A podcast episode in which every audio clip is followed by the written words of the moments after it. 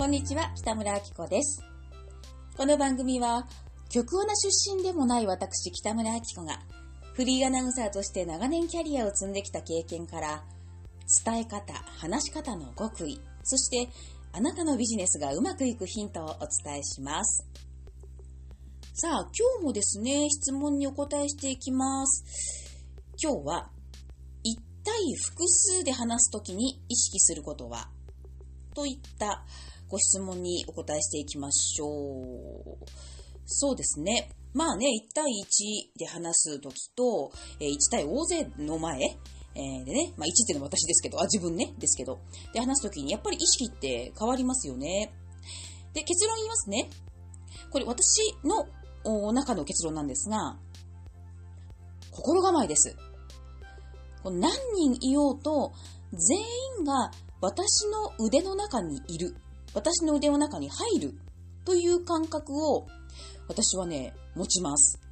これね、技術的なテクニックよりもね、心構えかなという気がしますね。とにかく、その、ちょっとイメージしてもらいたいんですけど、皆さんね、こう、横にね、横に、えー両手を大きく広げてみてください。もしできる方やってみてくださいね。で、こうは、そしたらもう1、1. 点何メートルぐらいに手がこう横に広がりますよね。で、えーその中に、例えばね、10人とか30人とか50人とかが全員すっぽり入っているような感覚。こういった感覚をまず、まずね、持つ。で、まあその、あのー前に自分がポツンといるみたいな、そんな感覚で私はいつも、そうですね、まあ大人数の前で司会やるときとか、えー研修でね、50人ぐらいの前で立つときとかも、なんとなくそんな感覚持ってるかなっていう気がしますね。そうすると、私の手の中に入っているから、私が何とでもコントロールできるとか、私の守備範囲だなっていうね、そんな気がするんですよ。で、これがもしね、えっ、と、まあ、自分がすっごくちっちゃい存在、ちっちゃい存在で、こう、とてもとても、とてもとても、そんな、もう50人もね、なんか50人どころか10人も抱えきれないみたいな、もうなんか、ぽっつーんといるような感覚だと、なかなかね、こう、自信もなさげに見えてしまうし、うーん、言いたいことが届かないかなという気がします。まあ、こういった感じで私は、自分の両手の中にね、すっぽり、すっぽり全員がいてくれてるなっていう感覚を持つと、比較的落ち着くというか、うん、そんな感覚で私はよく仕事の時は思ってますね。うん。でね、まあ、いろいろね、その、大勢を前にして喋る時のテクニックって、あのー本とか見ればね、たくさんいろんなテクニック載ってると思うんですよ。例えば、えー、ボディーランゲージですね。身振り手振り。えーがいいですよとか。まあ、もちろんそれはね、あの、非常に有効だと思います。手を大きく動かしてね、こう、何かこう、あ言いたいことの、を表すというか。で、私もまあよく使うんですけど、身振り手振りっていうのは。これね、あの、時々見かけるんですが、あの、不自然な人って見かけませんか？これね、あの、自分の言いたいことと、えー動作が連動してないと、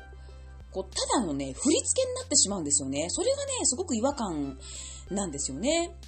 で、あの、手の動きっていうのはね、実はものすごく目立つので、不自然であったりとか、あとね、雑だったりすると、とっても目障りなんですね。なんか、見ていて、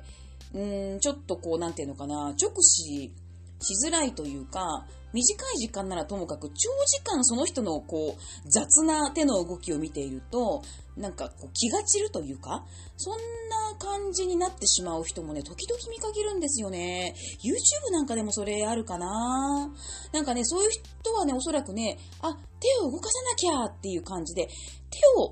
手を動かすことがゴールになってしまう、目的になってしまっていて、こう自分の伝えたいことがそのまま自然にに手が動いちゃったっていう感じとはちょっと違うんですよね。だから見ていて、なんか違和感あるなっていう感じになるんじゃないかなと思います。だからね、あのー身振り手振りってどうしてもやらなきゃいけないものではないと私は思っていて、えーむしろね、その気気が散ってしまうぐらいなら、あの余計な動きはね、しない方がいいと思います。むしろね、スッと立って、ね、綺麗な立ち姿を見せた方が、よっぽどいいんじゃないかなと、よっぽどね、言いたいことが伝わるんじゃないかなと思います。それからね、声なんですけれども、声はやっぱりね、あの、小さいよりは大きい方がいいですね。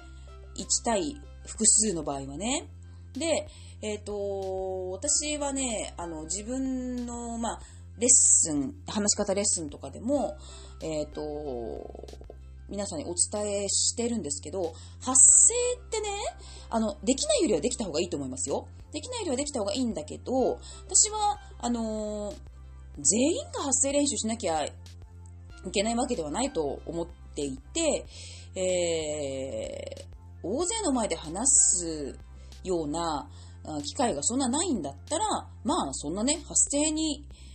時間かけなくてもいいかなとは思っています。が、がですよ。えー、まあね、大勢の前で話す機会があるという場合は、やはり、あのね、呼吸法ですね。呼吸法はね、身につけて損はないかなと思います。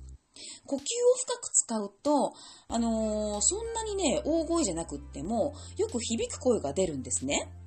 なので、あの、大きな声を出さなきゃと思って、ギャンギャン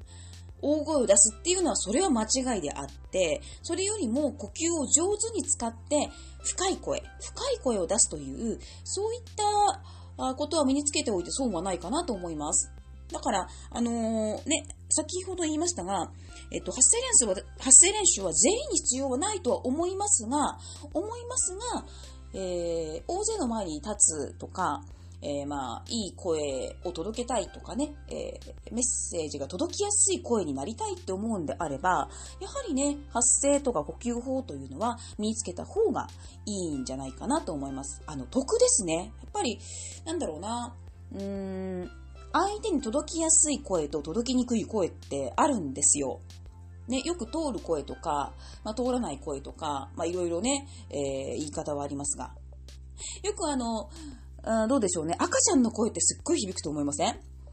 ね、例えば音楽ホールとかなんかで、ね、みんながシーンとしてる中で、赤ちゃんが、うーとか言って声を上げると、ね、あんなちっちゃい体なのにホール全体に響くみたいなね。あれって結局その赤ちゃんってもう体全体で呼吸をしているわけだから、あの、言ってみればすごい正しい発声をしてるわけなんですよね。だから、あんなちっちゃい体なのに、とってもよく響く声が出せるっていうね。えー、まあそんな感じで、体とか呼吸っていうのは上手に使うと、そんなに大声を出さなくっても、十分、あの、相手に届く声が出るっていうことですね。それからね、あのー、時々ね、あのね、こう、大勢の前にいたとして、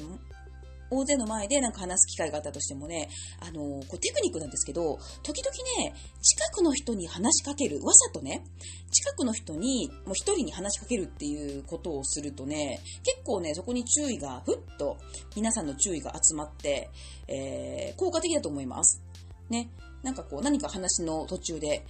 あなたはどう思いますか？って、で、一番目の前にいる人に、もうその人に話しかけると。そうするとね、なんかこう、今まで、今までこう、全員に話してたのに、急に一人だけに、私が話しかけると、そこで、あれ？っていうね、なんかそういうギャップ、ギャップでもって、えー、より注目度を高めるっていう、まあ、これもね、テクニックの一つとして、えー、私は時々使うし、効果的だと思います。それからね、あのー、そうだなこういう人時々いますね。あのこの人の話、まあ、聞く側ね、聞く側でいた場合、この人の話は、下手じゃないんだけど、なんか頭に入ってこないなっていう人って、時々いませんか？ね、なんかこう、流れるようによく話してはくれるんだけれども、ね、カミカミでも何でもないし、頭に入ってこないなっていう人、いますよね。でね、それってね、なんでかなって私も考えたことあるんですけど、あの、早口で喋る人では決してないんですよね。早口でもね、結構ね、みんなね、ついてこれ、来てくれます。だからね、スピードだけではないんですよね。でね、あの、私なりに出したね、答えがね、あのね、声がね、こうキンキンする人、頑張っちゃって、えー、声がキンキンする、しちゃってる人、まあ女性に割とあるかな。ね、全員に声を届けようと思って大声で頑張っちゃってる人ってのは、うーん、ちょっとこうずっと長時間聞いてると辛いなっていう感じの声質になってしまっているし、あとはね、えっ、ー、とね、流暢なんだけど、一本調子の人も、これも頭に入ってこないですね。うん、これはね、私の知人でね、いたんですよ、こういう人が。あの、本当に決してうまく、あの、下手ではないし、えー、内容もね、とってもね、とっても素晴らしいことを言っているんだけれども、なぜだか頭に入ってこないっていう人がいて、なんだろう、これはなんだろうって思って。で、まあ、よくよくちょっと聞きながらね、入ってこないな、なんでかなって聞きながら考えていたら、やっぱりこう、抑揚が足りないくて、一本調子でもったいないなっていう人がいました。うん。なので、やっぱりある程度ね、ある程度、あのー、緩急であったりとか、そういったこともやはり重要ですよね。この辺話し出すとね、ちょっと、とてもとても長くなってしまうので、簡単にポイントだけ言っておくと、えー、ある、ね、ある文章、文章というか、なんていうかな、言いたいことがあったとして、えー、もうここは伝えたい、ここは大事っていうところで、えー、実践してもらいたいテクニック3つお伝えしておきますね。1つが、大事なことの前に間を置くということ。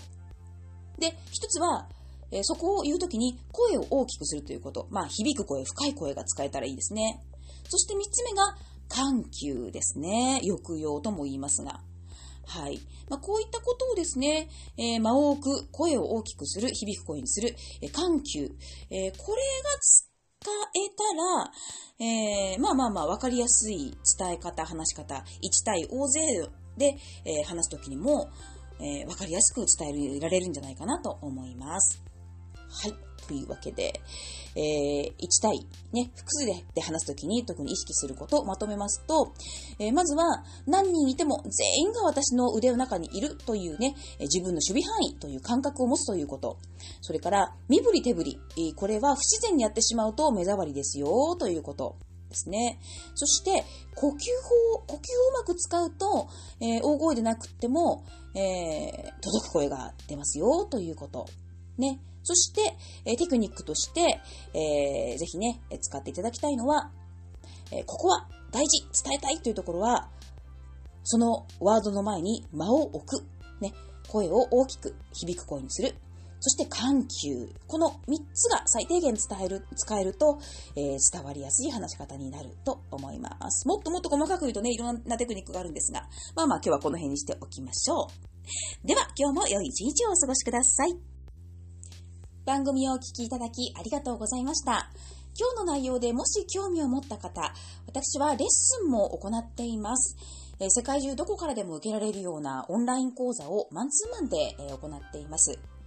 でまた私は東京に住んでいるんですが、お近くにお住まいの方はお会いして対面のレッスンも受け付けています。詳しくは、プロフィールの概要欄、詳細欄ですね。そこをご覧ください。オンライン講座というふうに書いてあるところ、項目がありますし、また、さらに詳細はですね、伝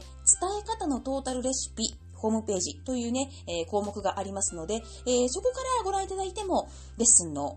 ところにたどり着くことができますので、えー、ぜひ見てみてください。